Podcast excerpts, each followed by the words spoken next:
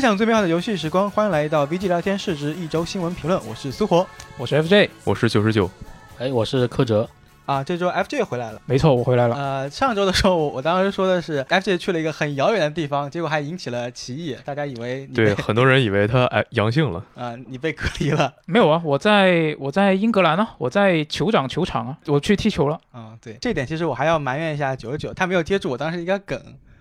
就是我都不太记得你当时说的是什么了。就我说去了很遥远的地方啊，我本来想接的下一句话是，呃，世界上最遥远的地方，并不是什么生与死，而是你在我身边，但心不在一起。你这个也太颠簸好了。无聊啊，你这个。啊、就就正好配合我之之后那个说那个棒的那个游戏嘛。哦，但没有事情，反正这期那个呃 FJ 回来了嘛，他这周其实也有蛮多他想聊的新闻。是的，这周其实呃过下来就感觉是过了一个财报周，确实。像任天堂、索尼、呃 SE、科乐美这些公司都披露了自己财年第四季度，包括整个财年的财报。然后每次到了这个时候，我就感觉是呃有点像是初高中的时候那个期末考成绩出来了，然后把成绩单每个人成绩贴在最后面黑板上。然后大家可以去看，呃，不怕自己考的差，就怕自己考的比人差。嗯，呃你们以以前有有有这种就是成绩单会贴到最后面那种情况吗？肯定有啊，我们不止贴到班的后面，我们贴在学校操场外面，好吗？整个年级吗？对啊，整个年级啊，但现在是应该是违法了吧？呃，是啊好像有听说过，就是就说不要这样贴出来，啊，对，好像有听说过我，们我们后来是不太了解。改成匿名了，然后但是还是你可以把自己的学号拿拿过去看，然后呃找到自己的成绩，嗯，但名字呀不会贴出来。嗯反正就是说回来啊，就是说回财报嘛，这周很多公司出了自己的财报，然后相应的配合财报，我们也能在财报中找到一些，比如说，比如说像游戏销量呀，或者说公司接下来未来规划呀相关的新闻。嗯，不过这些财报啊、都不重要，在昨天晚上一个非常重要的事情，关乎我们玩家切身利益能玩到的游戏，在我看来是这周最重要的新闻。那是什么呢？那那就是贝塞斯达正式宣布，自家本社开发的星空以及 Arkane 工作室负责的红霞岛均延期至二零二三年上半年发售。是的，呃，理由就是为了更好的游戏品质，我们需要更多时间进行打磨。啊嗯，这是一个很常见的理由。然后就有玩家会开玩笑说，这实际上是为了跳呃跳票到二零二三年呢，是为了去狙击追杀《旷野之息二》，因为之前就啊贝塔斯达有个称号啊叫塞尔达杀手。其实想想也挺好的，毕竟这个游戏它玩起来肯定会是那种特别耗时间的嘛。然后我我个人我不太想看神仙打架，我只想安心的玩游戏。如果说呃在下半年有好多好多游戏堆在一起的话，那玩不过来，你给它分一分，我还能玩得很爽。就虽然我不是备赛粉吧，但我还挺期待这个游戏的。但这两个游戏一跳，然后再加上呃那个潜行者现在也有点开发有点困难，然后就导致下半年 Xbox 那边反而好像没有什么太多游戏了。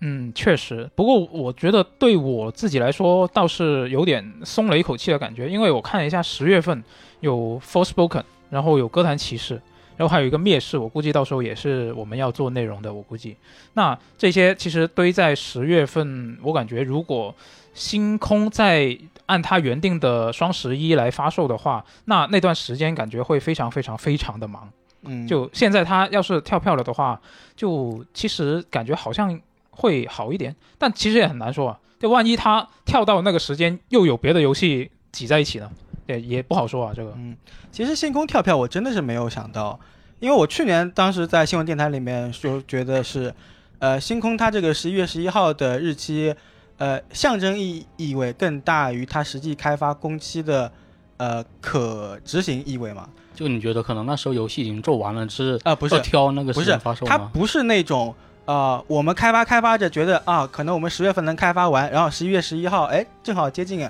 然后我们来就决定这个日期吧，肯定不是这样子的。嗯，而是十一月十一日对 B B 社来说是一个非常重要的日期，是一个呃很有特殊意义的日期。像当年二零一一年的时候，就是老滚五发售的日期，对吧？嗯，所以它其实这个日期对他们而言是一个军令状。这个军令状某种程度上来说是对微软他说的，就是说嗯我们肯定会在这个时间点把东西弄完。所以我觉得这是一个非有特殊意义的日期，就是他不会想错过这个日期，他们怎么努把力也会尽量让星空在十一月十一日给它发售出来你。就觉得就星空这种大作，如果不在十一月十一号发售，就可能，呃，对他们本社来说就差点意思，是吧？对，就是他是个军令状，他都下嗯立了军令状了。其实这个东西就是呃，他定了这个日期，他但是他还说要跳票的话，就说明他现在这个状况真的有很大问题了。嗯，对，我就想他可能，其实本来我想的是他之前什么就是基本没有时机宣发嘛，但我觉得也还可以接受，因为还有六月份，嗯，六月份之后连续五个月的宣发节奏我是可以接受的，而且我觉得这是一个非常舒服的节奏。你你在这短短的半年里面把我想要知道的东西全部告诉我，我觉得这就很棒。然后告诉完了就直接可以玩到，直接对爽到，是吧？我预期的是这样子就挺好的，但没有想到真的是跳到了二零二三年。嗯，反正红霞岛它本来说是二零二，就今年夏季发售嘛，嗯，但上半年什么消息都没有，我是觉得这游戏确实有可能会延期的，甚至我都有点忘记这游戏存在了，它因因为它一直没有动静。是，啊，这次呢是费费尔斯宾塞他去呃贝斯达那边视察了一圈，回来之后两个游戏就都跳票了，就很难不让人联想说是不是他去玩了之后说做的什么东西啊，就决定说就别做了，就呃别别卖了，往后再延一延他。们还合照了，然后脸上笑嘻嘻嘻。对，就你看那个合照，所有人笑得很灿烂。菲尔斯宾塞嘛，他作为一个行业大佬，他说笑就笑没有问题。其他那些开发者呢，说不定时间延了啊，有更长时间可以打磨游戏了，那也很开心，不用赶工了。就只有那个陶德呀、霍华德呀，他笑的那个难看，就整个表情我都不好形容。也可能是，也可能是他本身就长那样吧，他笑出来就是那样的。那陶德还是挺帅的，笑起来还挺帅的啊！我觉得可能真的延期的决定就是这一次去视察决定决定的。呃，你结合他之前有传闻说，就是他开开发的那些员工说，这游戏就做的有些地方就是有问题，呃，说有各种各样的问题。如果说直接卖的话，搞不好都能成为下一个二零七七。就想想，那如果真的是这样的话，那延期也挺好的。嗯，就关于游戏延期这件事，我觉得你有某种意义上来说也是一种好事吧。因为我记得去年年底的时候，我就觉得今年就是神仙打架，就所有游戏都往这个今年塞，嗯，就怕不是就今年就天天打游戏打到昏迷，就班都可能都不用上了，天天打游戏。其实上半年的时候，年初的那段时间，二三月的时候确实是这样子的。对，就有那种感觉，就每每天都有那个很好的游戏发售了，然后就感觉时间都不够用。但现在就可能今年就一个老头环杀疯了，感觉很很多游戏都延期了。然后游戏宣发，我也觉得是它一定程度上能反映就是游戏开发那种进展了嘛。像今年星空，还有那个红霞岛，上半年就静悄悄，特别是红霞岛，就如果不是来录电台，就是提了一提了一嘴这游戏，我就真的不记得这游戏 是要在今年夏季发售。嗯啊，顺便说到红霞岛，就是这游戏现在在网上有各种乱七八糟的译名，什么猩红陷落，什么红霞岛。然后其实红霞岛这个译名，我们之所以采用这个译名，是因为它官网上有那个 Redfall 这个描述，它当时描述红霞岛其实就是 Redfall 是那个游戏里的一个镇子，它就叫红霞岛，并不是一看那个 Redfall 觉得像是那个某种超自然现象呀，某种那个天气现象呀这种啊，我我就顺便提一句。嗯，然后我就觉得跳票的话，我还有一个游戏觉得它可能会跳票了，就是我期待了很久了，《碧蓝幻想 I Link》。那感感觉有点就是过度联想了，从星空联想到 IE Link 没有，就你看嘛，就是星空还有那个红崖岛，都是说是呃已经定好一个发售窗口，嗯。然后但是就是一一般这种大作，它到了一定的宣传周期，它会有那种就各种宣发都都上阵了嘛，但是它今年都静悄悄了，然后不声不响的就上了延期公告。我以为都在等他的那个《碧蓝幻想》周年季。但周年季基本上不会有什么新情报，是真的。然后他今年就 i link 给我感觉就上半年也是没有什么东西的，就我感觉就可能过几个月西吧就发个公告说，哎，红豆泥实名八线我们做不完了，要跳到二零二三年。嗯这其实换种角度来说，就就我是很期待这游戏的嘛。就如果你要说就是，呃，跳游戏跳票，或者说是强行出个半成品，要修补半年，然后再出一个还算过得去的游戏，我肯定会选择就是你跳票吧，毕竟这是对游戏质量的一种保证。虽然我也觉得说跳票，然后把品游戏的品质打磨到更好，这是一个比较好的选择啊、我也比较想要看到这样的情况。但现在我觉得有一个问题，就是杯赛它需要一个能拯救自己口碑的作品，毕竟它作为一个呃行业大厂，以前有那么多经典的作品，粉丝的基础也很大。但是呢，呃，从你看，二零一一年出了《老滚五》，大受好评；一五年的《辐射四》，它销量还很好，口碑就有点一般了。我觉得还行吧。我觉得辐射四的口碑之所以一般，可能是在核心的那种辐射老粉里面，可能呃相对而言口碑没有那么上上好。嗯、对啊。但其实我觉得就是它打开了那个路人缘吧。然后路人接下来看到辐射七十六是吧？然后我接着往下捋呢，在这个辐射四啊啊对，说说到这个，就刚刚说辐射四嘛，辐射四它现在的那个活跃玩家数都还赶不上老滚五，就有点丢人吧。呃，一六年的时候呢，出了老滚五的冷饭；一七年的时候出了老滚五和辐射四的 VR 版；一八年的时候就辐射七十六嘛，直接炸裂了。中间两年就是继续修 bug，继续出冷饭。二一年的时候出了老滚十周年，老滚五十周年的究极冷饭。二二年说星空，本来大家说哎大的要来了，大的要来了，结果又跳票了。那中间这个他还有什么和威社翻脸，然后去搞自己的游戏平台，然后今年又说搞不下去了，我们又回 Steam 上了。反正贝塞他就在互联网最发达、风气最差的几年干了最多的骚操作。就对于一些不太喜欢辐射四的玩家来说，等于这整个公司十年没出一个能打的游戏。呃，就那些 ID 出的、Arkane 出的就不算的话，然后现在情况就是大家都说他，哎，他牛逼啊，他以前多牛逼，那他现在多牛逼呢？不知道，现在多牛逼呢？现在哇，辐射七十六，那大家都想看到更牛逼的新东西，那问题就是没有，他啥也没有。有上古卷轴 Online 啊，呃，那个也不算是他那游戏哪年出的？忘记了。但那个游戏据说口碑还可以。那游戏口碑是可以，但是它它是个网游啊。嗯，对，那确实可能对于这种单机玩家来说就不存在了。然后尽管这两款作品都延期了，其实下半年对于日式游戏玩家来说，其实能玩东西还是相当多的。就比如说七月份有《异度神剑三》，九月份有《喷喷三》，然后再加上、我们也顺便就过渡到下个新闻了嘛。下个新闻因为任天堂也出财报了，财报里面它明确再次确认《贝姐三》会在二零二二年初。啊，我觉得就是其实还能玩的东西还挺多的吧。呃，任天堂这次也在财报里面嘛，再次公布了一下销量，是 Switch 累计销量已经达到了一亿七百六十五万台，也就是说，相当于上一个季度它又新卖出了四百多万台。我觉得 Switch 卖的好，应该有几个方面原因嘛。一个是大家也知道，它游戏质量是很高的，像是那些那个呃地方大作都是很多都是千万级别的，然后它比较便携，就相对于那种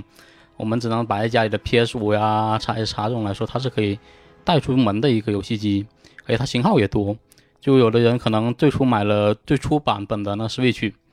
然后他有出门的需求，然后他要买个 Lite，然后又发现哎 OLED 版屏幕很好，他要买个 OLED，所以、嗯然后就是而且它 Switch 它并不是用的就最尖端那种芯片嘛，就在现在就是那个半导体市场就是供应不足的情况下，它的那个供货就卡脖子没有那么紧。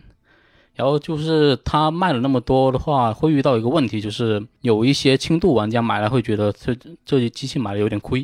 因为他其实买 Switch 就为了玩那某几款游戏，比如说那个动森或者是健身环，对，特别是健身环，当时健身环在国内火得一塌糊涂，就炒得老高了。现在他们有新的选择了，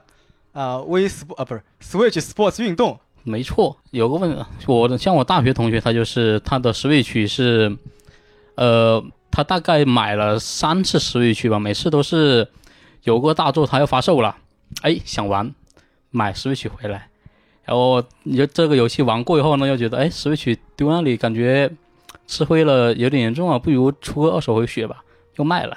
然后又有新游戏发售了，他又买回来，买了以后又吃灰了，他又卖了，就如此反复。那他不如租个机器了。租其实算来很贵的，因为他你我记得当时是租 Switch 一周大概要三四百块钱，那我建议他向多向你请教一下经验，他直接借，直接抢，啊、开心，零元购是吗？然后就是有一些年轻的妈妈，她当时是买了那个 Switch 来玩健身环嘛，比如说我小姨，像我现在我之前去她家就是健身房他热度已经过了，他就放了十回，他自己不玩了。嗯，哎，但他儿子就非常幸运了，家里有台 Switch，天天玩其他游戏玩到爽，我就特别羡慕。因为我的主机是上了大学后都是自己掏钱买的，哎我我现在家里面，呃，过年回家或者说过节回家，就是把 Switch 带到那个家里面去，然后给我那个弟弟，然后他就是每天玩塞尔达或者说是玩一些派对游戏。挺好的。为什么我小的时候没有这种没有这种哥哥？啊，其不过这一次尽管呃数据还是很夸张，但实际上你对比往年的财报来说的话，其实是有一些下降的。呃，比如说呃，在 Switch 的销量上是没有达到任天堂今年财年的预期的。嗯，然后无论是总营收还是总利润上都是有所下滑的。当然这点其实可以理解，因为呃毕竟上一年太夸张了，数据有有动森在，对吧？对，就就那一年真的是打破各种历史记录之类的。而且那一年也有新冠疫情影响，就是大家在居家娱乐的需求会高很多嘛。嗯，其实是有一定程度上可以说是，呃，疫情带来的红利吧。对，嗯，然后但是今年数据来看的话，尽管有点下降了，但其实还是非常离谱的。就比如说你像那个，呃，刚发售的《星之卡比探索发现》，销量马上两周就达到两百万份，然后更不要说宝可梦阿尔宙斯，它六周然后就已经是千万级别的作品了。DP 复刻嗯它已经是挤进了销量前十的榜单，就 Switch 历史销量榜单，呃，把那个喷喷二给拖了出来。喷喷二现在应该是历史排名第十一吧，但没有关系，喷喷三马上就要发售了。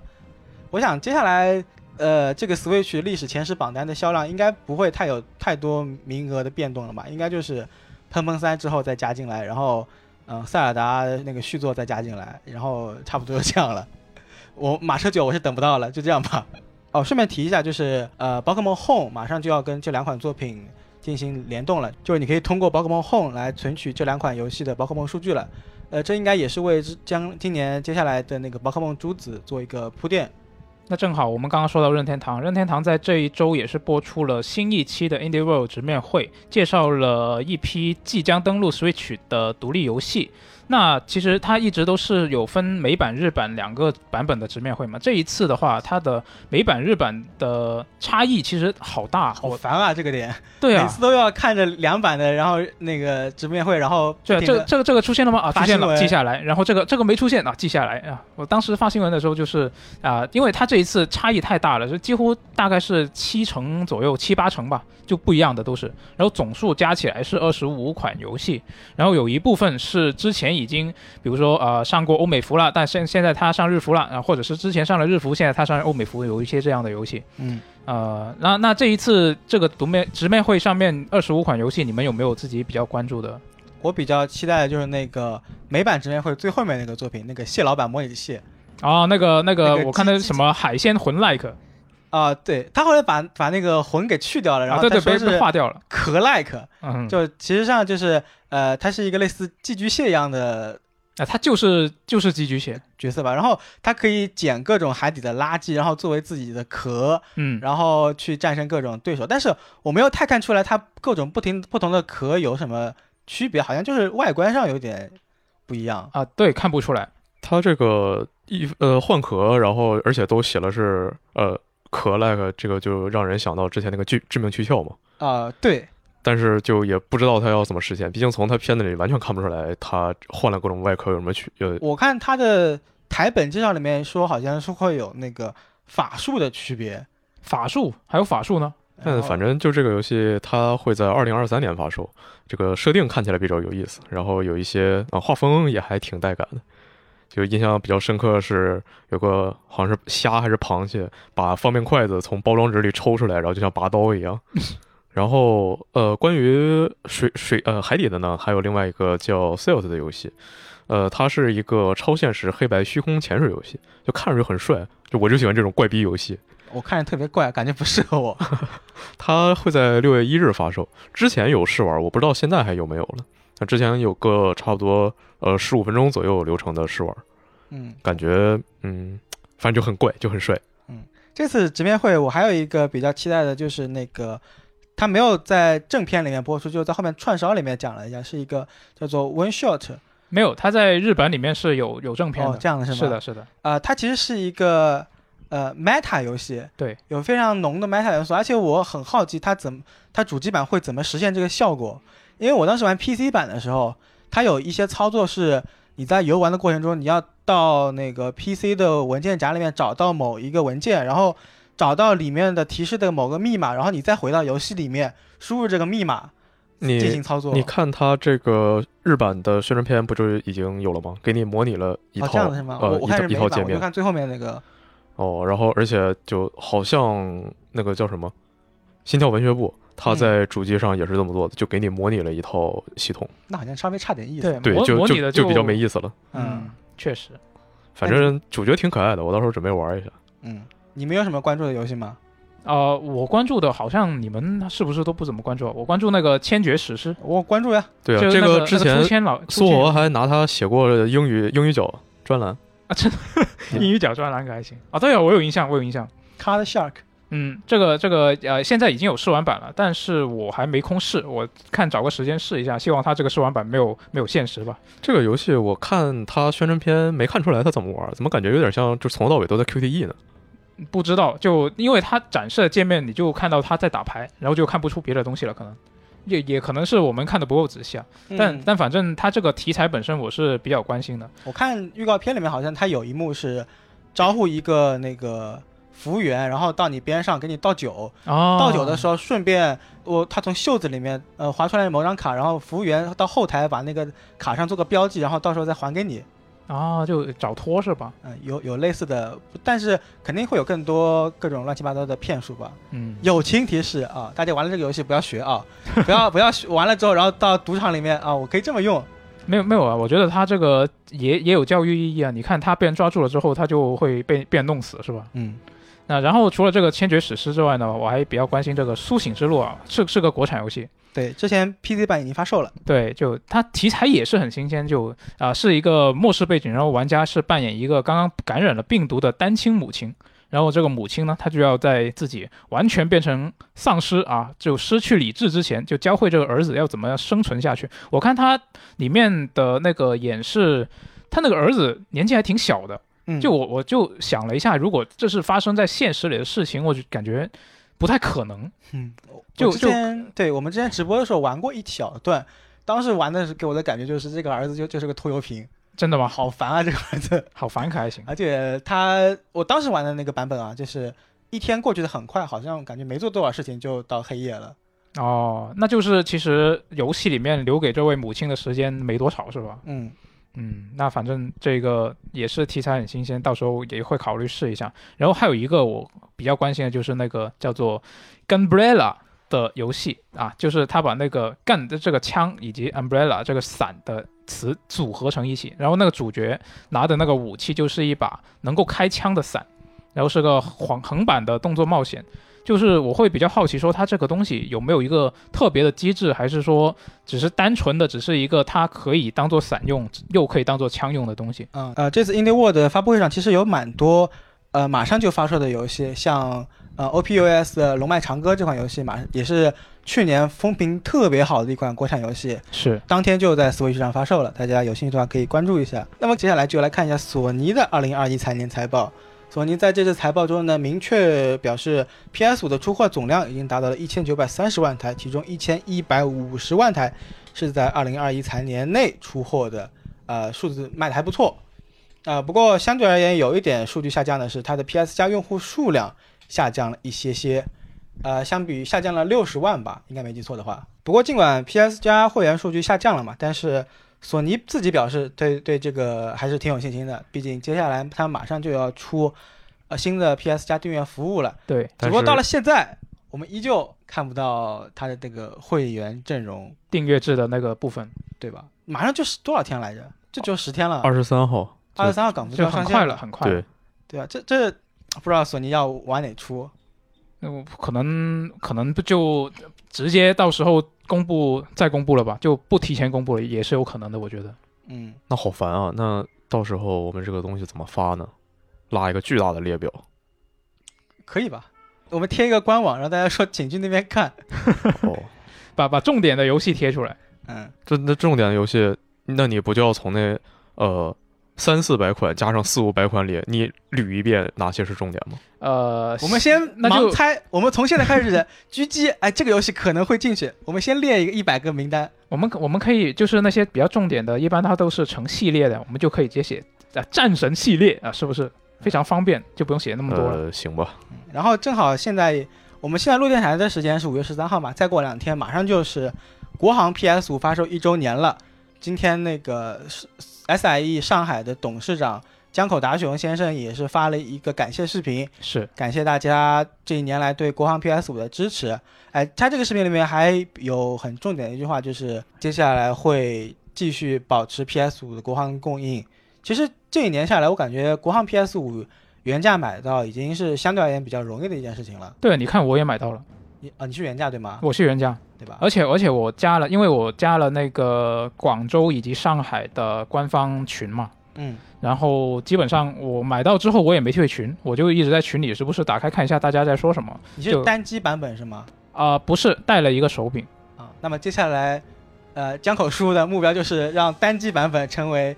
呃，大家普遍第一选择吧。对，反正如果你不是非要追求一个呃单机标配的话，其实真的很容易买到了原价的机器。嗯，顺便提醒一下，呃，一周年了，PS 五 DualSense 国行的保修也就一年，那首发的那个对对快要到期了，对，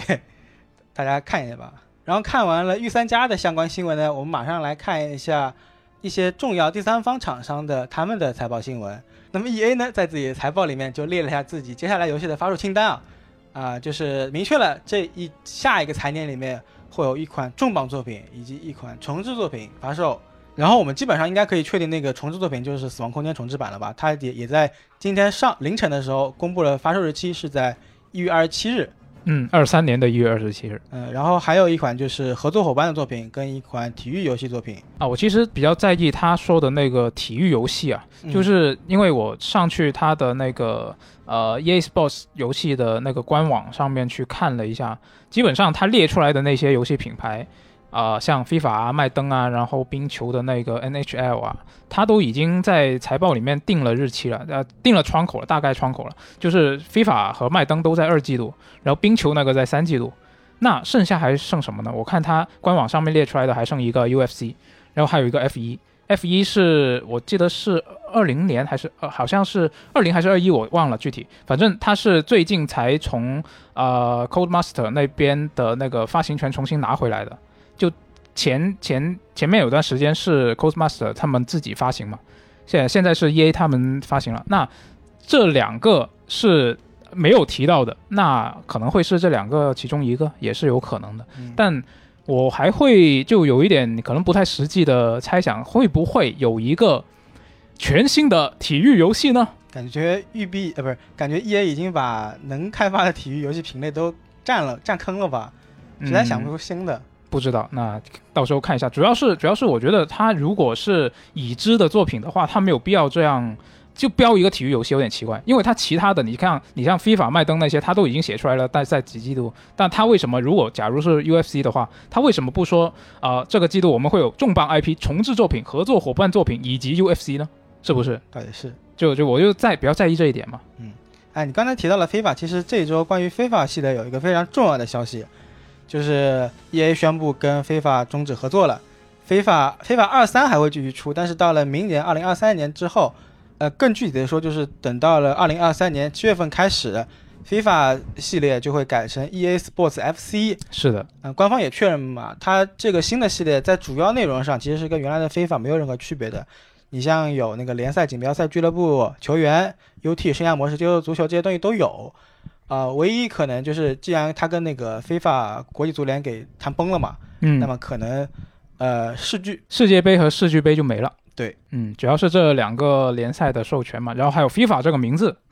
那在 EA 官宣的第二天，国际足联也是做出了回应啊，他们说会自己推出 FIFA 的游戏，然后呢，他们说是会跟不同的开发商和发行商合作，而且不仅仅是推出模拟类的足球游戏，就像 FIFA 这种是模拟类嘛，嗯，他们还会推出更多多样化的作品。那国际足联主席英凡蒂诺他还说，带着 FIFA 头衔的正宗游戏才是最好的。那更多样的作品会是什么品类的游戏呢？像是比如说像是那个足球经理模拟人这种吗？我不知道，但是我看到他这个说法，我觉得可能是我自己的偏见了。就因为毕竟现在的风向不是舆论风向都是觉得你国际足联这个吃相难看，然后对，之之前什么，就去年我们也报道过嘛，他给 EA 开出了十年二十五亿美元的授权费报价嘛，对啊，而且他这个授权费基础上还是这个授权不是由 EA 独占的，他还要把这个授权卖给更多的游戏公司做更多的事情。嗯，就是这个风向问题，可能就让我对他有一点偏见嘛。我觉得他这种所谓的什么多样化的作品，会让我想起像呃以前，现在好像相对少一点了。以前我记得是一五一六年，就是手游特别火的那段时间，嗯，那段时间不是有很多，比如说啊、一个呃电影要上映了，然后他们就会出一个主题的手游，然后那个手游啊、它纯粹就是为了宣传这个呃电影而出的一个东西，然后它本身的体验是很烂的。当然，当时其实也有一些呃算是比较好的例子，但烂的例子还是占大多数吧。就它这个所谓的多样化作品，会让我觉得可能会是这种性质的东西。来跟任天堂跟世嘉合作啊，索尼克马里奥卡塔尔世界杯二零二二，诶，也可以啊，就是如果你他真的去找任天堂这种厂商做的话，我觉得可能他的哎不对，老任马上就有个足球游戏要上了，呃，他那他也可以再做啊，是吧？做个不一样的。你看，如果他真的是找呃任天堂啊、世嘉啊这种这种厂商去做的话，我觉得它的品质还倒是比较有保证。嗯但问题就不知道他要找什么公司做了。哎，不过这点就是这次更名权变更，好像对大多数玩家来说没有太多区别吧？呃，这个我觉得得分开说吧，因为如果是对本来就玩这个系列一直玩下来的玩家，可能真的是没区别，因为你呃，我据我了解啊，虽然我自己只其实玩非法只玩一个模式，然后很多玩家其实他也只玩一个模式，他就玩那个 FUT 模式嘛，嗯很多玩家其实只玩这个。那其实他很多的那些包括欧冠啊、英超啊、德甲之类的很多赛事的授权，他是跟那个叫做国际职业足球运动员联合会签约的，他不是跟 FIFA 签约的，不是跟国际足联签约的。嗯，那所以这些这些呃授权，EA 早就已经搞定了。那就算没了国际足联的授权，主要就是像刚刚说的，没了世界杯，没了世俱杯，然后没了 FIFA 这个牌子，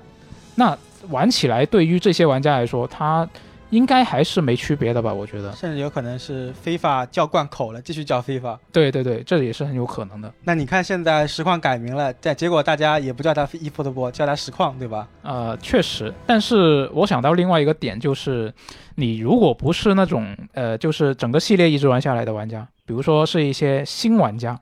那比如说我我是一个从来不了解足球游戏的，我但是我平常看球，然后我突然对足球游戏有了了解，然后我听问朋友说，哎，呃，足球游戏什么好啊？啊，朋友告诉我玩 FIFA 啊。然后我就去买了这个国际足联推出的 FIFA，然后买了回来之后发现一看这什么鬼，但我觉得也是有这种可能性的。对，但也很有可能，我觉得。对啊，对啊，就是等等到未来，呃，当这个 E A Sports FC 跟 FIFA 什么二四、二五、二六一起上架的时候，啊，那其实我就看到有一些猜测嘛，就是未来这个 FIFA 啊、应该说是 E A 出的这个足球游戏可能会走向两个极端吧。就是一个可能性是，它会变成只照顾最核心的一些 FUT 玩家，毕竟这是他们啊呃创造对这最挣钱的部分嘛。然后呢，呃，其他模式它既然你很多玩家都不玩的，那就砍掉吧。啊，顶多给你一个可以啊本地打比赛的一个友谊赛模式啊。不过这一点的话，其实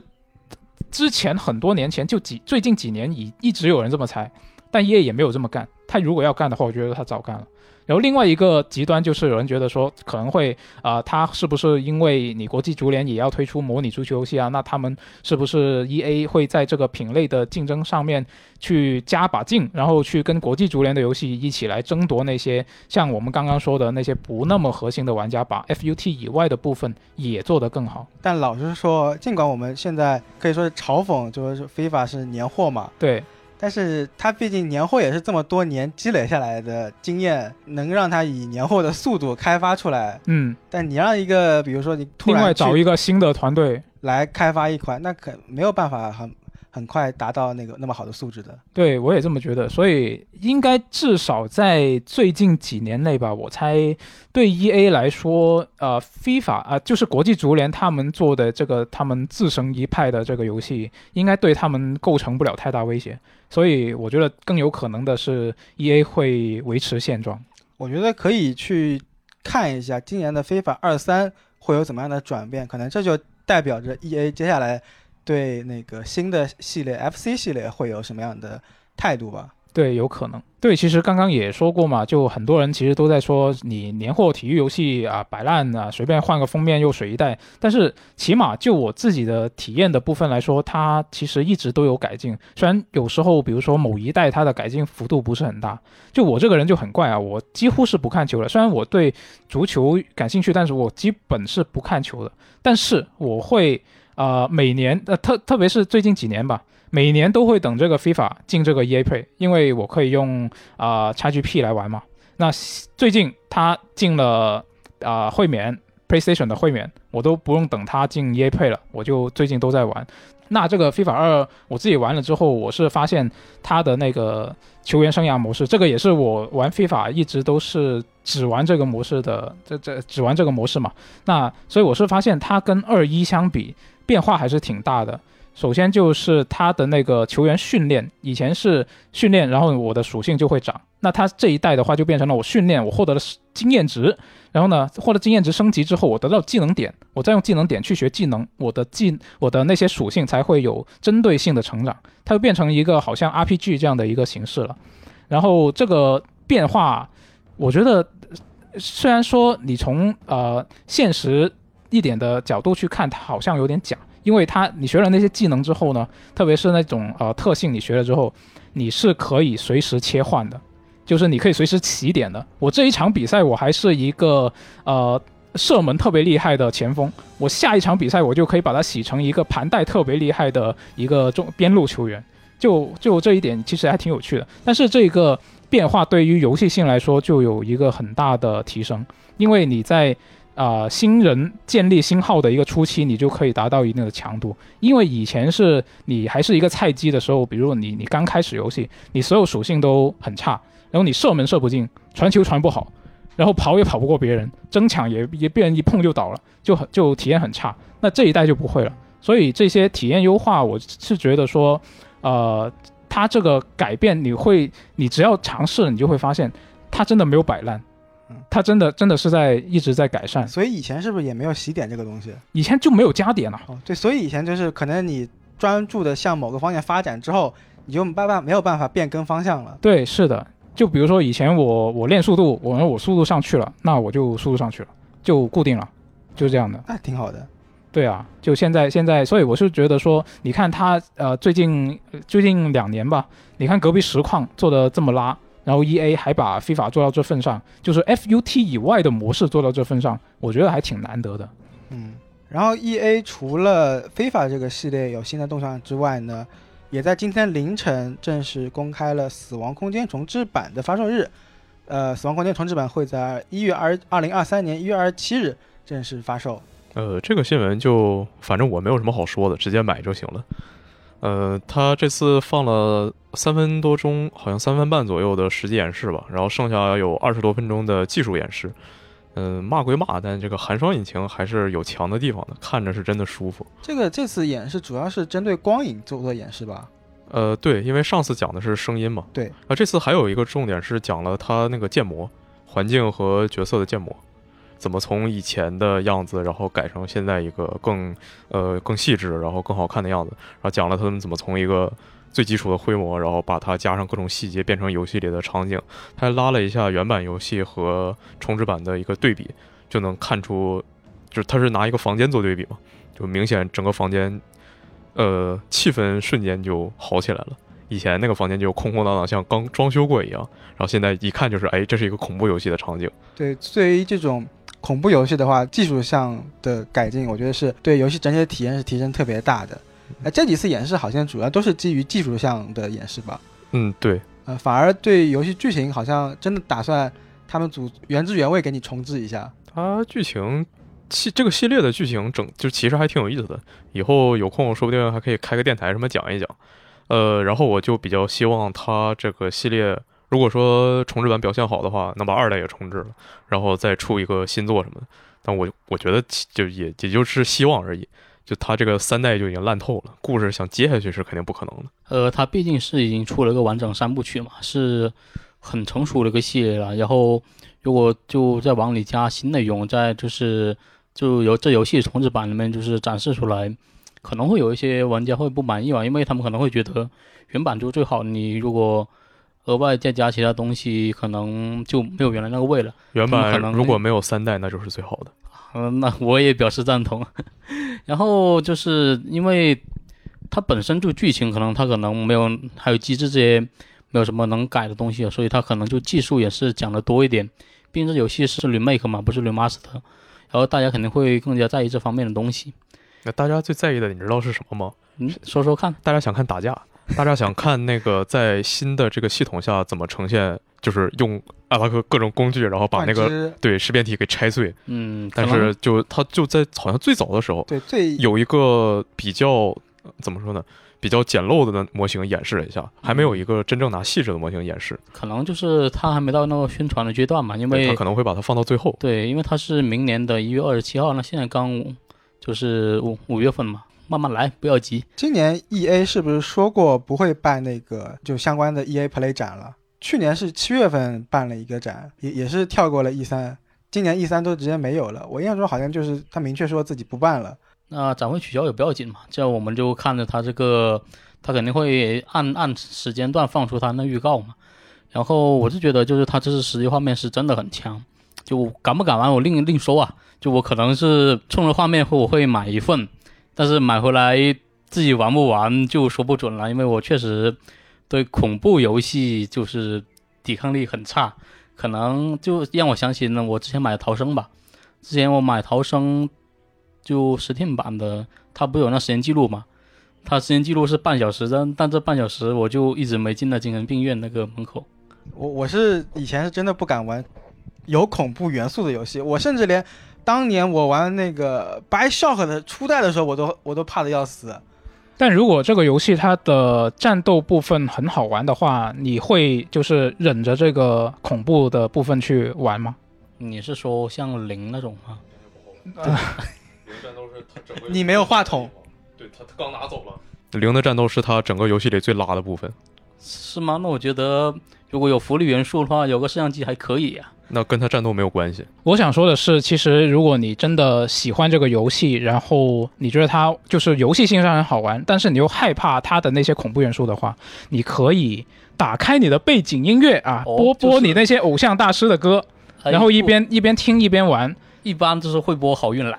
呃，也也可以吧，这个反正、反正这种形式我觉得也可以啊，就折中一下，综合一下。呃，你让我想起了我以前有一次去鬼屋，然后就线下那种，就什么什么病院呀、这种，然后我啊们，当时有有有，五六个人组队，然后就是遇到这种鬼的时候，就大家集体唱国歌，然后整个从那个院病院里出来的时候，嗓子都哑了。甚至有有几次遇到那个扮鬼的那个工作人员，有点破坏气氛的，直接跟他说：“你别来吓我了，你往后退一退吧，不好意思。你说你半个小时还没有进精神病院，你把他前院的每根草都数一遍，能不能用你半个小时？没有，就是他在那个进院子前不有一个那个保安亭嘛？我在保安亭里待了差不多五分钟，然后进院子，他是有个他院子不有个探索空间嘛？我在那待了差不多十几分钟，然后在爬这个架的时候到顶，然后不有个窗户是破了嘛，还有可能可能进去。那时候我记得好像是音乐就变了，然后我就犹豫了半天，然后最后把游戏关了。然后这就是我逃生半小时的游戏体验。呃，那么聊完了《死亡空间》呢，我们聊一款更近一点的，马上就要在今年十月份就要发售的游戏，那么就是这款《格兰骑士》。呃，华纳兄弟也是在最近公布了其中两名超级英雄夜翼跟红头罩的实机演示，整整十三分钟，详细的展示了这两个英雄的战斗风格以及一些呃追击要素吧，好像是。对，是的，这一次他这个演示其实只是这个游戏呃第二次公开演示吧，如果我没记错的话。对他上次放的是罗宾和蝙蝠女的演示，然后这次是另外两个人。对，是的。那这次演示其实我觉得比上次有一点点进步，但你非要说的话，整体来说，我觉得它的呃观感也还是不太行，但也算是有进步的。但但是总是总的来说，还是因为之前阿卡姆骑士。呃，阿卡姆系列这个东西实在是太棒了，我很喜欢，所以就爱屋及乌吧。虽然这个呃是蒙特利尔做的，但是就还是忍不住说我会期待这个东西，因为毕竟我不玩它的话，也没有别的可以替代的东西啊。你看当年阿卡姆骑士的那个 DLC，啊、也是控制着四个人，然后打专属的关卡嘛，也是他们华纳蒙特利尔做的。然后这个，所以这个我是一直比较关注的。虽然说他现在这个演示，嗯，也不是特别满意吧，不是特别令我满意吧，但还是有一些进步，我觉得。啊、我可以说一下，就是它跟前一次我特地把两两次的演示我都下载下来了，然后对比了一下。首先是这个 UI，它稍微改好了那么一点点啊，虽然也还是没多好看，但是上次真的就是很简陋，可能估计是临时做的。那希望这一次这个 UI 并也不是一个最终版本吧。还好吧，UI 我觉得都是最后面可以都可以改。是，然后就是掉帧的问题啊，就是没有上次那么严重，虽然现在也还是有一些掉帧，就比如说红头罩在后面打那个精英敌人的时候，可能粒子特效特别多，它又掉帧了。但是第一次演示那真的是很糟糕，那个我觉得上次都不能说是掉帧这么简单的，它就是卡顿，它已经是卡顿的程度了。对，上次从头到尾一直在卡。那很有打击感呀。啊，打击感还行。就是上次可能是因为它那个场景是下着大雪，然后又有一些落雷什么的，就可能是这个缘故吧。那这一次它没有那么那么浮夸，所所以就稍微好了一点。然后另外一个呃，有一定我不确定它是一个改善还是什么，就是它的蝙蝠爪的那个呃钩爪把人拉上去的那个动画，我觉得我不确定它是有优化还是说它两个角色模组是不一样的。就上次你看蝙蝠女她那个动画，你就能看出她基本上就是把那个蝙蝠爪射出去之后，她就原地起飞就拉上去了。那这一次它的过渡动画就好很多了。这一次你你对比一下以前啊、呃阿卡姆系列的时候，你会看到它那个钩索射出去之后，从抓到那个点，然后它那个呃绳索从舒缓到紧绷，然后再拉动这个角色的手臂，再到拉动身体，它是有一个过程的。然后上次第一次演示的时候，那蝙蝠女就是直接 biu 就上去了。那而且你留意一下的话，你会发现阿卡姆系列里面它那个钩索，呃，你射出去那个目标点如果越远的话，那个绳索从舒缓到紧绷那个过程它就越久。这都是细节嘛，都是需要时间来填充的。是的，是的。所以上次第一次演示的时候，我就说这个可能是啊、呃，它还在项目早期，当时我记得是 Pre Alpha 的一个阶段嘛，可能是当时只是随便做了一下，后面还会调整的。那这一次演示里面，虽然它基本上没怎么展示啊，它只是有一个红头罩追车的那个场景，它就用了连续用了两次这个蝙蝠爪，除此之外它就没有再用了。就那两个动作里面看得出来比上一次好了，但我就不确定他是真的做了优化，还是啊、角色动作模组不一样。这是我自己看到这些演示有进步的地方。但我觉得他这个钩索现在还是挺烂的。嗯，确实，嗯，红头罩，你看它就以前在阿卡姆，你用钩索上一个平台，它会先打上去，然后就把人拽过去嘛，拽上去它是手撑了一下爬上那个平台，然后在这次就是直接就是人被拉到那个位置，然后向上弹射。对对对对，你你说到这点也值得说一下，就是红头罩他在这一次演示里面不是有一个虚空大步的超能力嘛？嗯，就我我看了一下呃油管上面那个视频下面的评论，然后最最热门那几条就是说你这个红头罩这个虚空踏步太奇怪了，就基本上很多这种这种吐槽，就他在这一座里面的设定是他啊、被那个拉萨路什复活的时候就获得了这种超能力嘛，但我觉得他就是强行为了给不同角色做这个。呃，在开放世界里面穿梭的能力强行加上去的，对啊，你看他打架的时候用的还是物理攻击。就我作为一个超级英雄小白，我觉得特别看着演示都特别奇怪，这这几个人是超级英雄吗？感觉就是普通的人在那边打架，然后可能穿穿这个高科技的服装，那你觉得钢铁侠是超级英雄吗？钢铁侠还能射激光呢。啊，你非要说的话，他们确实不是那么的超级，毕竟蝙蝠家族都是没有超能力的嘛。啊，哦除了这个红头罩，他在这里就强行给他赋予了一个超能力。但是就像我刚刚说了嘛，我感觉他就是为了给这些角色一个独特的在开放世界里面穿梭的能力强行加上去的。呃，这一次是展示了红头罩跟夜翼嘛，红头罩就是刚刚说的那个虚空踏步，然后夜翼是他可以突然不知道从哪里变出了一个动力滑翔伞。然后你看夜翼，它在快速移动的时候是有个大号的滑翔伞，然后普通穿梭的时候是一个小号的滑翔伞。呃，那个那个大号的滑翔伞，我怀疑它是这个游戏里面的那个叫呃叫什么来着？快呃传送，它是那个传送功能，就是每个角色都是用这个功能来快速移动的。嗯，就地图的上面的快速移动，然后在前一次的演示里面，其实我们也看到了红罗宾的这个穿梭能力。它的穿梭能力就是可是一个你直接看上去它就像一个瞬移，但其实它在设定里当时他也说了，他一边呃开发者在解说这个事情嘛，他就说他是利用了正义联盟的那个卫星基地瞭望塔，它有一个传送功能，它是用这个东西来传送的，就可以实现在地图上面一个短距离的一个闪现。但是呃这三个角色。的穿梭能力我们现在都已经知道，但蝙蝠女是什么就还不知道。上一次演示也没有看到，就很神秘啊。嗯，我就觉得他有些动作设计的特别生硬，就比如说你，呃，他的吸附呀，瞬间唰的一下就从这个敌人马上跑到五六米开外的一个敌人身上，对，而且他是整个人平移过去，就愣愣吸附。呃，但是但是你们不觉得他现这一次已经比？呃，阿卡姆系列里面要自然很多吗？没有，我觉得他不但不如阿卡姆系列，他甚至不如之前那次他的演示。我觉得阿卡姆系列那个，就刚刚苏活说的这一点，阿卡姆系列反而倒是更加的严重。就是当时他是，呃，怎么说呢？我觉得重点可能是它同样都是吸附，把人吸附过去，但是它阿卡姆系列它吸附过去的时候，那个角色的动画它是只有一个动作的。就是比如说，它是一个呃空翻，然后就飞过去了。如果那个角色他吸附的那个目标点比较远的话，他就是一个空翻，然后翻了好多米，可能翻了十米这样子，整个人飞过去。那这一次的演示，你看叶翼他那种呃看起来好像自由体操一样的那种那种动作，虽然说你直接我乍看上去，我第一反应我是觉得哎好怪啊，他为什么一直在做这些无用的空翻？但是我想了一下，如果他这个把这个叶翼这个角色吸附过去的这个动作，如果他只有一个动作的话，他就会变成跟阿卡姆系列里面一样，就会你觉得那个人是飘着过去的，他就是飘着过去的呀。啊，他现在也有点飘，你非要说的话，但是他现在就是你在飘着过去的途中，他翻了好多个空翻，没有，你就觉得没有。我他中间有一段，就在他第一段演示，呃，在就是呃终终止打一个犯犯罪任务的时候。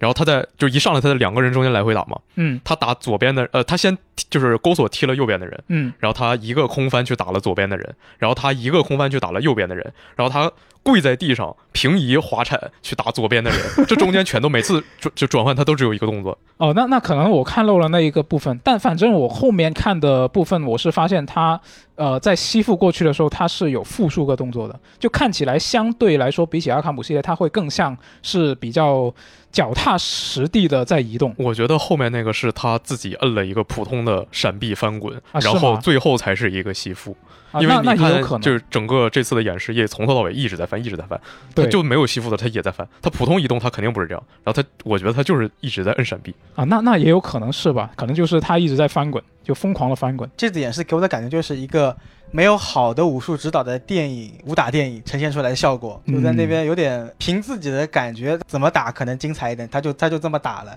但实际观感可能好像没有那么好。呃，比起那个夜翼花里胡哨的呢，这个红头罩就看起来更奇怪，他那个枪打在人身上就像完全没有伤害一样。我不知道漫威复仇者里那个黑寡妇是不是玩起来也是这种感觉，但反正就很奇怪，就是所谓的没有打击感是吧？就不是没有打击感，就是打不出伤害。就是你要说没有打击感，那是那这不光是红头罩，那整个游戏所有人都没有打击感。就我觉得有一个很大的问题是，它演示里面展示的很多红头罩的部分，它是在打那个有霸体的精英敌人，然后那个敌人很多时候你打在他身上，他是没有受击反馈的，他就硬邦邦的在那里。承受了你的攻击，然后他打普通小怪的时候，也就是打了一下，然后那个人稍微抖了一下，而且，呃，就我觉得这次如果就真要说打击感的话，那还不如上次。上次就那个蝙蝠女和罗宾都能看出，就动作一招一式吧。然后这次两个人就感觉就特别滑，但是又特别硬。红头罩他打周围的人的时候就会三百六十度锁定，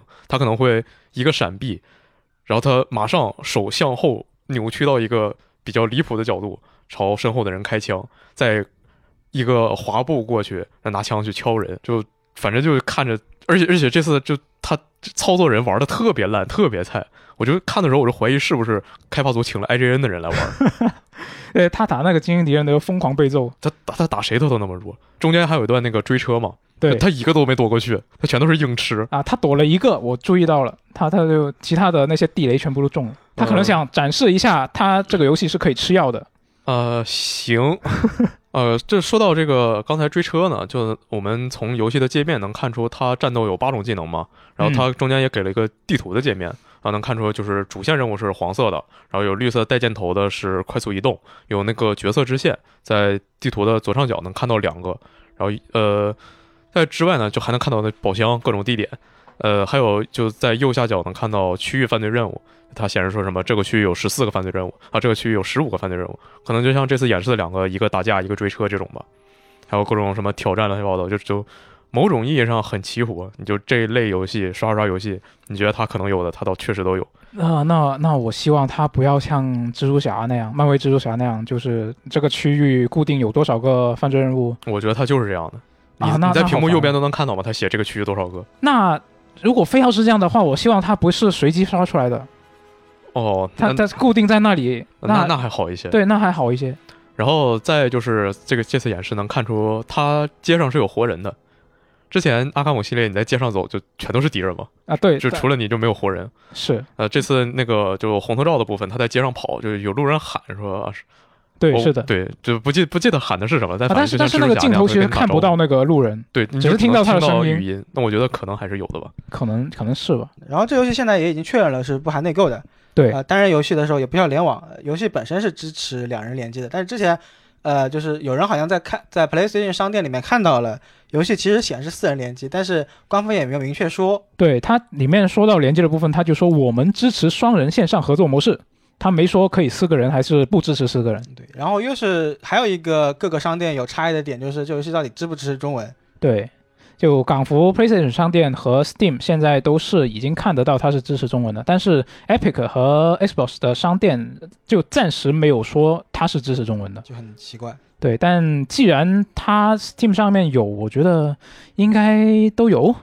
啊，希望它是都有啊。反正这个游戏十月二十五发售嘛，呃，它这一次也是确认了不会登录上个世代的主机了，它只登录 PS 五、x S、x S 以及 PC 这三个平台。对。那随着发售临近，应该宣传也会越来越多了。那对我来说，虽然它确实你到现在看它两个演示就看不出什么新意，就你在玩过阿卡姆系列之后，像那些什么潜行击倒啊、侦探视角解谜啊、战斗啊那些，基本上都是呃照着阿卡姆系列抄作业，而且还抄的不好啊。虽然尽管是这样，但我还是想玩。但毕竟是一个对我来说是一个阿卡姆系列的代餐嘛，我我不吃它的话，我也没别的替代品。嗯，嗯，那么说完了高弹骑士，我们再来两个 FJ 可能会非常关心的游戏的的快讯。哦我真的关心吗？首先第一个是《心灵杀手二》，就是啊，那那 Remedy。是《心灵杀手二》，我确实挺关心的。对，今天是《心灵杀手》系列的十二周年，初代发售十二周年。嗯，就所以呢，那个 Remedy 就发了个视频嘛，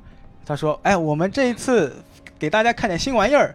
但结果就是几张概念图，对，没有新的实际演示啊，或者说没有放出什么新的 demo。是。你看了这几张概念图，有什么推测吗？嗯，这没什么可说的，其实。但你非要说的话，就是，呃，你从它的那几张照片，因为它背景是背景是一个有有一些建筑在里面嘛，你从它的那些建筑的风格啊，以及它的那个建筑密度啊，你可以看得出来，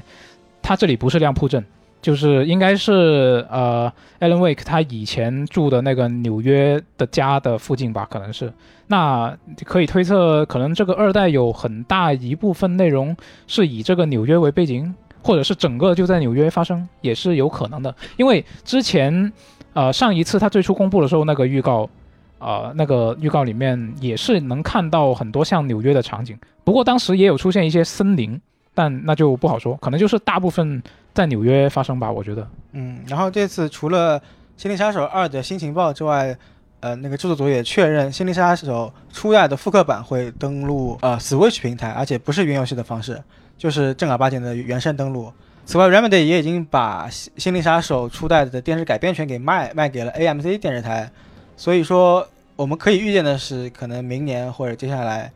我们马上能看到《心灵杀手》的电视改编剧了。这个我倒是还挺期待的。电视剧，我觉得它完全照着呃初代来拍就好，因为它初代的那个整个游戏的叙事结构，它就是一个剧集的形式，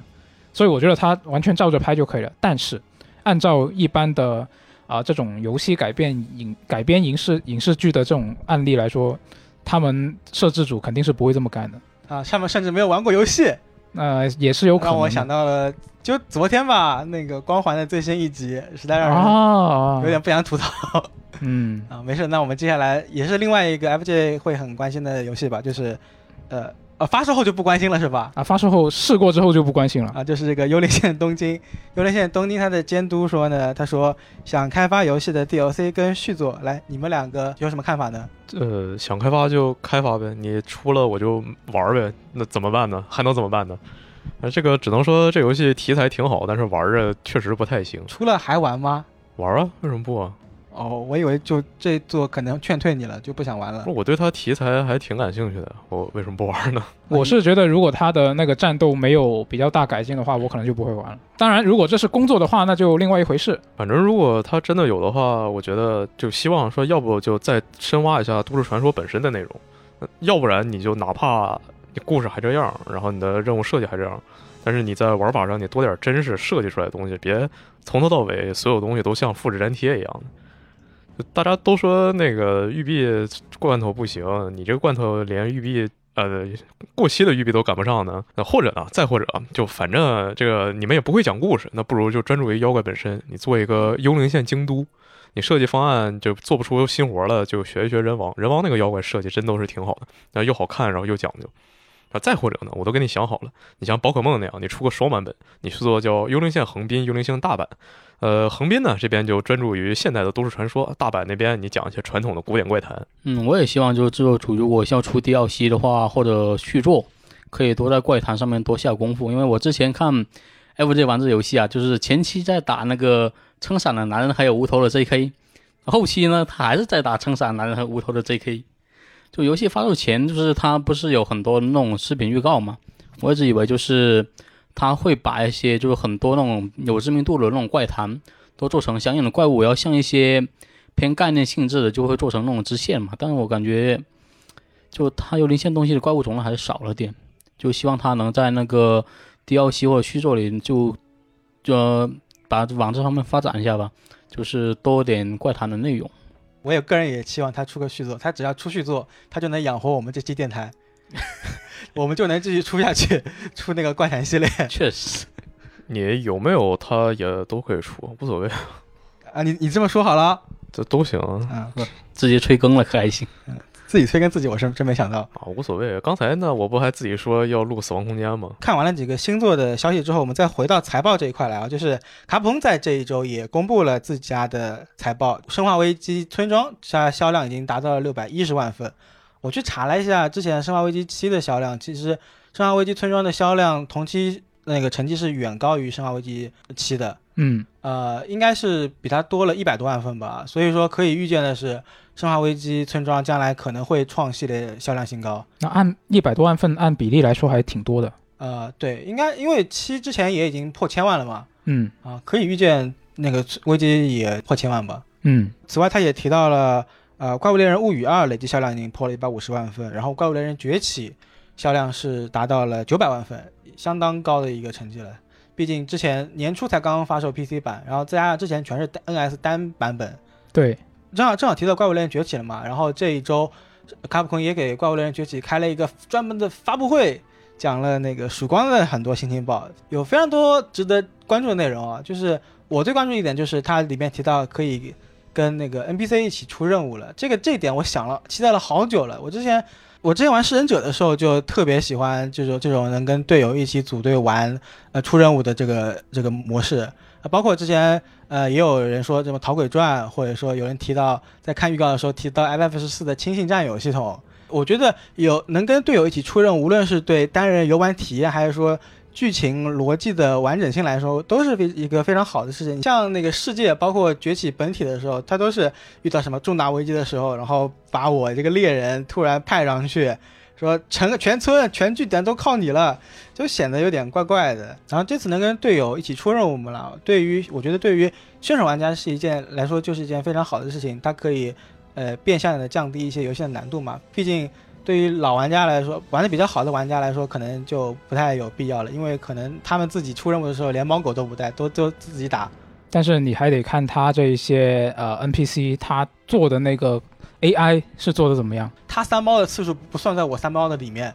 就 OK，一切都 OK。对，主要是他 NPC 如果他做的，比如说做的太强了，那对于一些萌新玩家来说，它可能是一个不好的事情。那不是更好吗？不好啊，因为这样的话，萌新它它因为怪物猎人它是一个，在我印象里啊，它是一个特别需要你自己去练习的一个游戏。就是如果你这个 NPC 特别强，我只要我跟 NPC 一起出去了，我就基本可能不用做什么事情。这做的任务最开始的新手任务本身你随便打打你就能过的，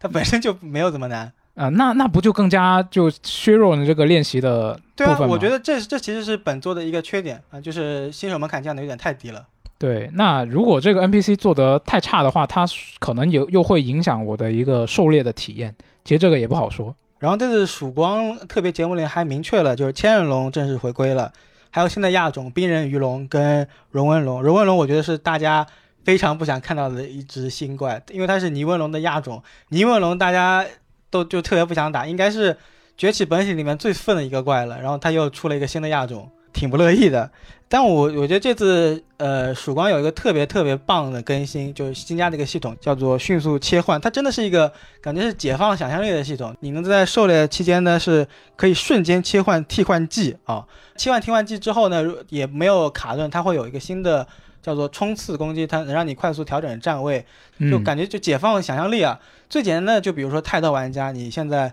灯笼跟樱花可能就能一起用了，之前你还得做一番取舍。当然，呃，玩得好的玩家可能狙灯就比较熟练，就不需要这这两个放一起。但是对于我这种，我就特别想樱花跟灯笼灯笼放一起，包括总的来说，你就是可以玩的变化更多嘛。对，包括还有盾斧可以同时带防御冲平了，然后你还有和跳跃一起超解了。我觉得他给了玩家这些设计，然后让玩家去任意的发挥自己想象力，去尝试各种流派，我觉得非常非常棒的。对，而且猎人也更强了。我觉得将来接下来新一座不只是能切换那个这个替换技，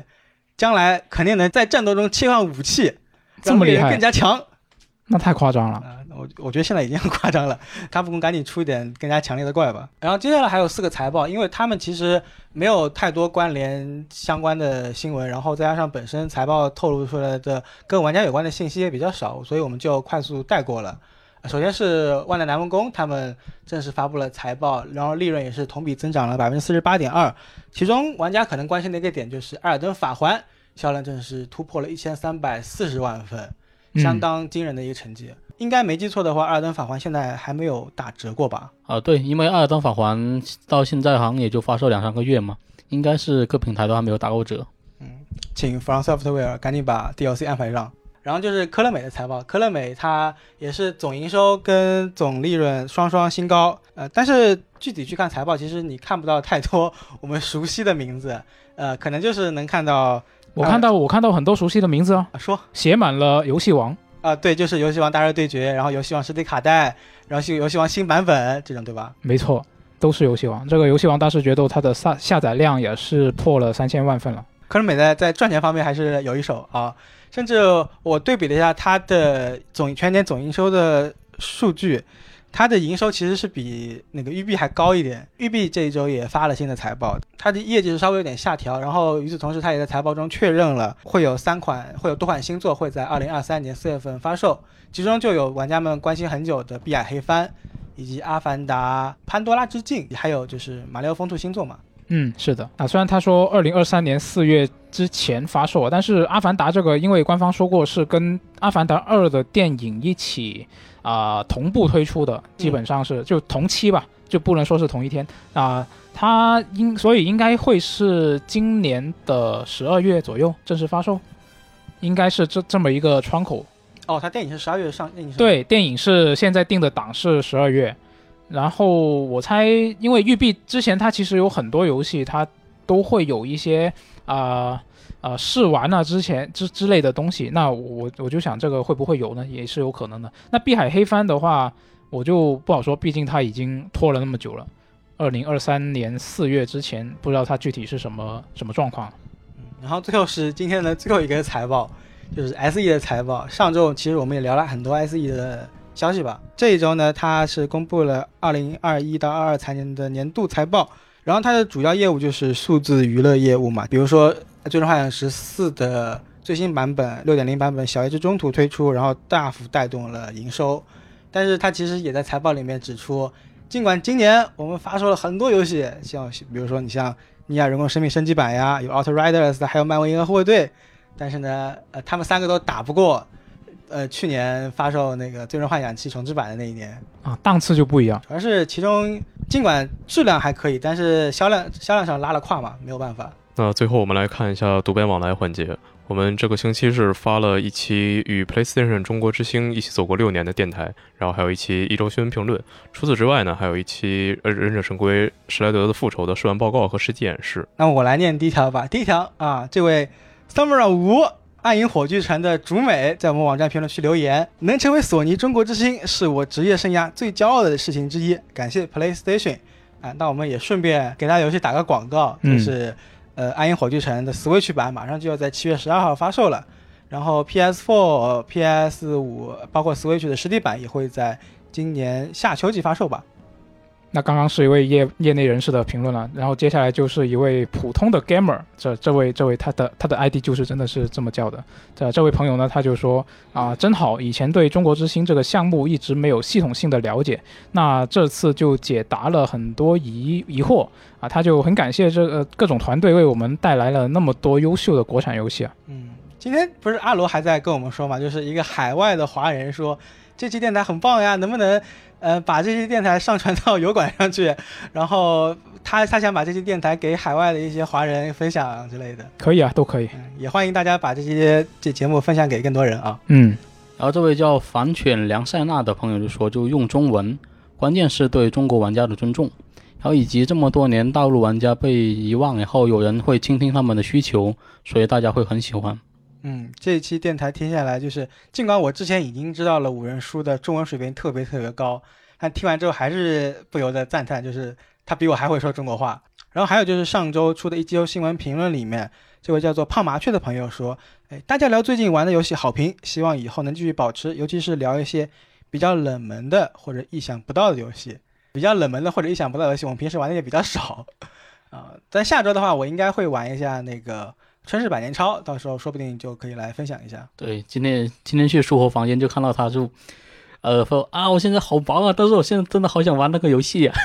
但这个游戏好贵啊！我之前想买主机版的，主机版我看三百九十九港币，然后呃 PC 版我想可能便宜一点吧，然后我去看了一下，二国区二百九十九也挺贵的，那那起码少了一百块钱是吧？少了呃四五十块，呃六七十块钱，有汇率嘛？好，对对，有汇率嗯，而且其实我们也也蛮久没有录游戏日记了吧？啊。像那个小乌贼，他最近就在玩蜡笔小新那款游戏，到时候也可以请他来分享一下他蜡笔小新的游玩感受。然后上周呢，我们也做了一期《忍者神龟：施耐德的复仇》的试玩报告和实际演示。这期视频我之前做的时候，本来是想把它做成周五八点档那种形式的，但是奈何这三位跟我一起打的人不太配合，都没有什么激情，还没有激情吗？我一直在放大招呢。我都特地把九十九骗一下下水道了，然后啊、呃那那个反应倒还可以，谢谢你九十九。哦，好吧，这节目付出好多呀。这款作品也是大家期待了很久的嘛。这位叫做天生面包狂的朋友留言说，多人太乱了，两个人刚好。呃，也确实是，呃，四个人打起来会感觉有点混乱，不知道自己在哪里。其实当初 FC 版也是两个人联机吧，其实没有四个人。只不过之所以我们这次以四人的形式呈现，是因为这游戏正好可以四人联机嘛，然后然后我们刚好想给大家又有四个人在家是吧？对，然后想给大家展示一下四个人的呃四个人联机的实况嘛。然后我觉得还有一点，就是因为就忍者神龟皮肤都是背个龟壳，然后都都是绿皮肤，确实不太容易分得清了。嗯，得通过一些就是它那个颜色什么的来来进行区分。最后我们来看一下下个星期会发售的游戏。在五月十九日，《泰格利之传五 DX》、《雪人兄弟》特别版和《吸血鬼之避世绝唱》都会发售。哎，前两个可以说是文艺复兴了，都是老作品来到新平台，然后应该还加了一些新内容，像《泰格利之传五》之前新游乐坛里面也提到，加了很多结局呀、事件呀、武将呀之类的。之前还特地光荣特工部还放了个片，就是讲他游戏里面怎么跟《大航海时代四》里面的角色，就是那个拉斐尔，他怎么来到《泰格利之传五》的那个游戏里面，然后会有怎么样的互动，觉得还蛮有趣的。然后那个《吸血鬼之必是绝唱》这个游戏，我一开始还以为它是另外一个游戏，就然然后后来我后来查了一下才发现，这是一个其实是一个呃桌游的 IP。你之前以为是避世之血族是吗？对我以为是那个的或者是什么衍生的之类的，因为它不是有一个衍生的东西吗？嗯，就我以为也是那那一套吸血鬼之那一套必是血猎是吧？对我以为我以他为确实是，你可以说他们是一套啊，啊，对你非要说的话，它 IP 是同一个 IP，就是都是一个都是黑暗世界的东西嘛。对，是的，但实际上它就其实有很多游戏。我觉得可能就有点类似，这战锤四零 K 改编游戏，然后不知道的人可能感觉就好像都是同一个游戏，那都是战锤游戏是吧？对，就是这种感觉吧。嗯，那么以上就是本周的一周新闻评论了。呃，尽管星空跟红霞岛这两款作品延期了，但是大家依旧可以在评论区呃跟我们分享一下自己对这两款游戏的期待，然后还有这周的 Indie World，呃，这么多独立游戏，大家有没有相中的？也欢迎在评论区跟我们分享。我是苏活，我是 fj 我是九十九。我是柯哲。我们下期再见拜拜。